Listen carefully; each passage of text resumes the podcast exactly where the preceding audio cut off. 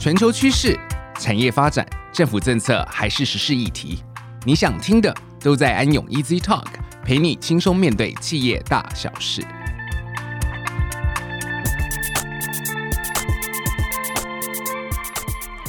各位听众，大家好，欢迎来到安永 Easy Talk，我是安永企业管理咨询服务执行副总高旭红，请大家叫我 Charlie 就可以了。今天就让我跟另外同事陈玉志协理 Alvin 与大家一起聊聊最近很夯的这个数位转型的相关风险。大家好，我是玉志，其实叫我 Elvin 就可以了。哎，Elvin，这次疫情中呢，其实我们都感受到了各个机构在面对剧烈变动时的应应能力跟弹性。我们可以观察到某些特定的投资计划，由于巨大的不确定性与人力的紧绷而暂缓；而相对的，有些活动又因为产业需求板块的变动而急速发展，甚至产生这个资源短缺的状况。那么，在这个变动中，你有没有看到什么活动呢？是不受疫情的影响，多数机构都持续在进行的？真的，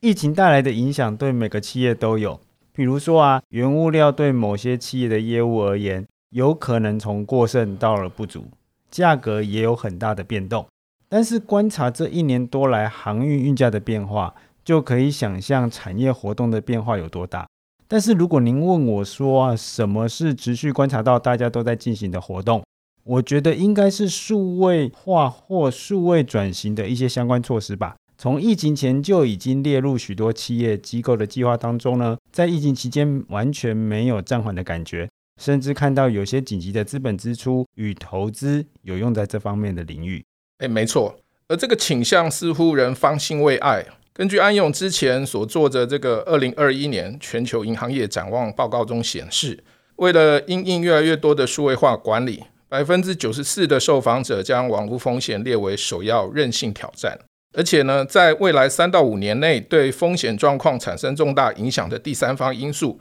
也有百分之五十八提及了核心业务过渡至公有云或混合云的状况，亦或是有百分之六十一提起了核心业务依赖第三方支援等，皆显示了金融产业走向的调整与数位化变革的关联。听您这样提起来啊，前一阵子安永所做的全球消费者隐私保护调查报告，似乎反映了另一方面的观点。有高达五十四 percent 的受访消费者在疫情中啊，越来越深刻地了解到自身对数位服务和数位平台的依赖，进一步改变了对于个人资料换取服务和分享资料的意愿。有趣的是啊，社群媒体处理资料的受访者仅占了十四 percent，搜寻引擎的则占了二十 percent，都比不上对政府或者是对金融机构分别是五十五 percent 或五十四 percent 的信任来得高。或许某些方面反映了金融产业较早意识到数位方面保管与处理的风险，并积极处理有关。哎，肯定的，一步一脚印。只要企业或机构持续关注风险，保障包含客户在内不同 stakeholder 的权益，假以时日呢，人们一定会看见。不过，Alvin，你会不会觉得一谈到数位转型，人们就直接划重点，提到资讯安全或是机密隐私资料的保护，好像少了点什么？嗯，我知道您所提的意思。很多企业或金融机构在数位转型的过程当中，已经脱离了初步数位化的过程，而在强化数位应用并逐步达成数位转型的过程中，其所关注的风险也应该有所扩大或改变才对。是啊，从我们所拜访的一些公司或是客户对我们提出的服务需求，我们可以看到，在整个数位转型的过程中，企业运用数位与科技化的手法，的确解决了很多问题。然而，也有新的问题产生出来，有些是属于流程效率上的。而我们目前更关注的，则是风险上的问题。毕竟呢，俗话说，药效要先研究不伤身体，再讲究效果。风险问题如果没抓好，数位化这一帖良方呢，就反而可能成为是伤身体的行为了。那 Charlie。您觉得为什么会产生这样的问题？明明企业都花了很大的心思与资源在数位转型上，也多半会顾及所预期到的风险，并且予以管理。为什么常常还是会有这个力有未逮的感觉呢？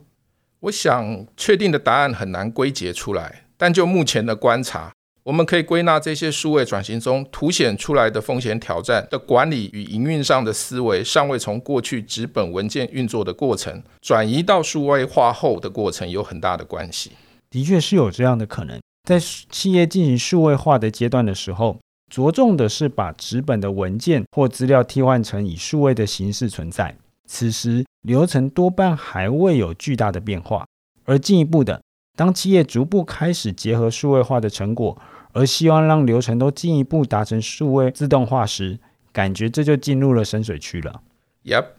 这时候过去的习惯呢，往往成为了这个时候的绊脚石，或是成为了蒙住眼睛的布幕。这让数位转型的路上多了些看不清晰的风险。而我们可以利用此次机会呢，透过短短的十多分钟，探讨看看有哪些是我们容易忽略的风险。至于数位转型下的科技风险呢，我们就留待下集的安永 Easy Talk 再跟大家聊了。那从您的角度，哪一类的风险会是您立刻想到跟大家分享的呢？我第一个想到的不一定很好懂诶，但是我认为是公司内控跟治理上的风险。这个风险是我们其实从监管机构的裁罚或是检视弱点时会看到的。举例来讲，过去企业采用非数位的方式运作无碍的业务或管理流程，在转型为数位化运作时，会因为没有带入之前流程中所含有或是它隐含的控制点而发生问题。举个例子来说，呃，像我们两个的背景啊，在过去的职涯中都曾经在金融机构服务过。那当我还是那个一线的柜员时哦，我还记得身后的那个主管都是会有这个眼睛很锐利的在看我们这几个啊，前线作业的小毛头是怎么接待客户以及怎么完成交易的。然后拿着交易传票给他盖章时呢，有时候他还会针对其中几笔交易问我一下细节。那在当初呢，我不理解他为什么要这么做啊。不过我后来就能理解到，内控中呢，其实有一个叫做四眼原则哦，Four Eyes Principle，那就是要让主管去确认我做交易是基于客户的要求，我发给客户的存折或支票也确实是基于实际的需求所产生，以及我进行交易时该完成的步骤，如核对硬件、照会或查询，都有依规办理。虽然这不是很有效率的方式，但却很有效。而在现今，许多金融机构都已经把这些流程数位化。这个主管的核准呢，常常不需要起身，也不需要抬头就可以完成。虽然很迅速啊，但是这样的流程似乎没有把过去流程中隐含的那个控制点置换到数位化流程中，反而可能导致了有些金融机构员工可以在未经客户指示或取得适当文件下就可以完成交易的一些缺失。对耶，现在有一些不尽完善的设计啊。感觉上好像维持了四眼原则的形式，但却没有达到控管的实质目的。表面上动作快了，但是潜在牺牲了风险控管的品质。对啊，提到这个呢，并不是我们眷恋过去的作业流程，但为因应数位化与数位转型而进行风险控管点的改造，它可能会造成内控与公司治理的缺失，而需要随着数位转型的过程一并检讨予以落实。诶，那。Elvin，那你有观察到其他的风险吗？您刚提到的控制点位妥善置换于数位转型后的流程，让我想到了另一个跟公司治理比较相关的一个潜在风险，就是我们常常听到的，也常提到的公司治理三道防线。在过去刚开始数位化的过程中，很多公司经历的是纸质文件数位化，或是部分流程自动化的过程。在这个阶段，很多企业会把数位化的风险控管交到传统职能上所谓的资讯专责单位手中，以管理数位化中所产生的资讯安全或资料保护的问题。但是，随着数位转型的发展，那表示营运及业务流程逐步越来越数位化，所以数位化所产生的一个挑战，不再只是传统资讯专责单位或是多设一个数位长能够应应的，因为牵涉的一个议题更广。其实需要三道防线一起共同参与。真的哦，现在有些企业在数位转型的过程中，可能已经从核心业务呢进一步发展到像是采购流程管理、供应链管理、财务会计流程等的数位转型。很难想象，在这个过程中，如果没有来自各个防线单位的人，分别对数位转型流程中该把握到的风险控管点有所理解，企业的确容易在数位转型的过程顾此失彼。必须掌握风险，仍然能够在数位转型过程中得以被辨识、监控与管理。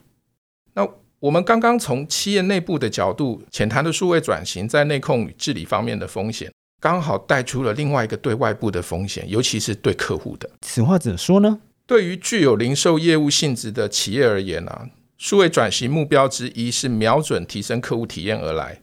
而客户体验的过程是由许多面向构成，比如说精准行销去找到需求，降低客户需等待的时间或必须经历的步骤等等。但在现在企业社会责任的观感下，缺少慎思的数位转型呢，有可能提高客户不良感受的风险，而需要额外关注。提高客户不良感受的风险，这个真的比较难懂，可不可以举个例子说明一下？比如说，有些企业或金融机构呢，希望数位转型，透过这个数位转型，以减少客户需要到访实体营运处所的频率，或他需要花费的时间。一方面呢，对于善用或喜爱用这个数位方式完成工作的客户，可能的确有达到效果，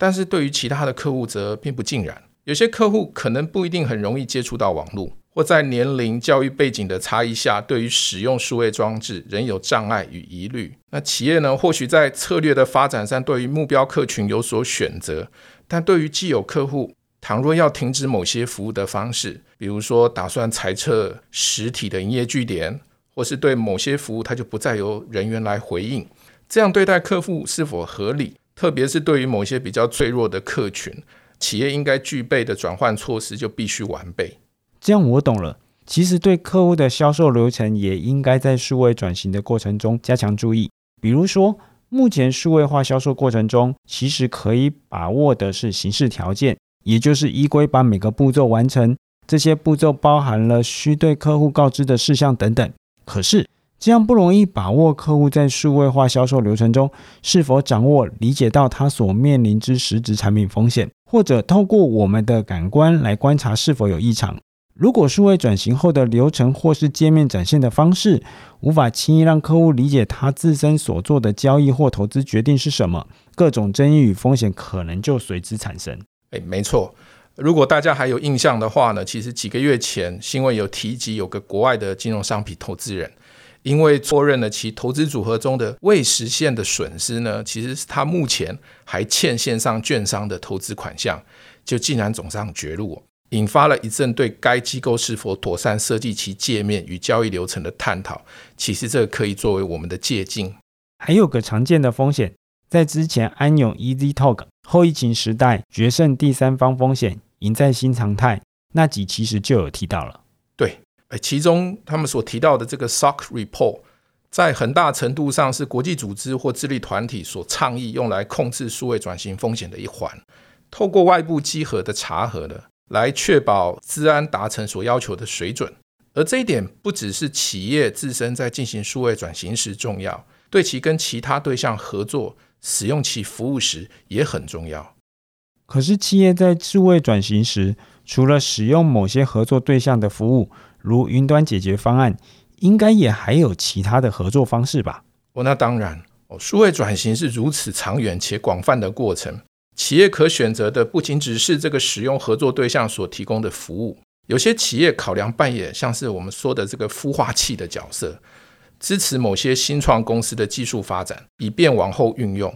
那有些呢也会试图沟通授权某些技术的使用，或直接买入部分的新技术与团队。这些投资或合作看起来也是风险衍生的点，是吧？